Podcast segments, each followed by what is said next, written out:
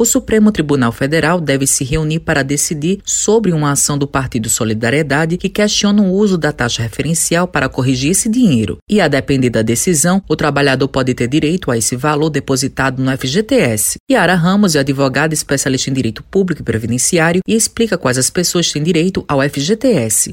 Quem tem direito à revisão do FGTS é qualquer trabalhador que tenha tido saldo na conta do FGTS a partir de 99. Os aposentados e trabalhadores que já sacaram o FGTS também podem entrar com essa ação. Os documentos necessários para dar entrada com essa ação de revisão do FGTS são a cópia da carteira de trabalho, o extrato completo do FGTS, que você pode tirar diretamente pelo aplicativo da Caixa ou ou no site da Caixa, ou se você não conseguir por nenhum desses dois meios, você pode ir diretamente na Caixa e solicitar. Você precisa também da cópia da carteira de identidade, cópia de CPF e comprovante de residência.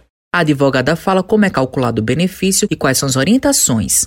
O cálculo utilizado para a revisão dessa ação do, do, saldo do FGTS, né, ela é feita da seguinte forma: fazendo a alteração da taxa que é utilizada atualmente pela Caixa, a chamada TR, que ela vem sendo aplicada, certo, nas correções, só que há vários anos ela não vem acompanhando a inflação e devido a isso ela não está dando rendimentos aos trabalhadores. O que é que essa ação de revisão do saldo faz, a gente faz o recálculo dos valores por meio da substituição dessa taxa referencial essa TR por um índice mais vantajoso. Para concluir, é, eu gostaria de orientar os trabalhadores que têm interesse em dar entrada com a revisão do saldo da FGTS, que eles busquem um advogado de sua confiança e peça para ele fazer esse cálculo, certo? Visto que esse cálculo é de fundamental importância para a ação. Marcondes Felipe da Silva é aposentado e conta qual a expectativa em relação ao FGTS.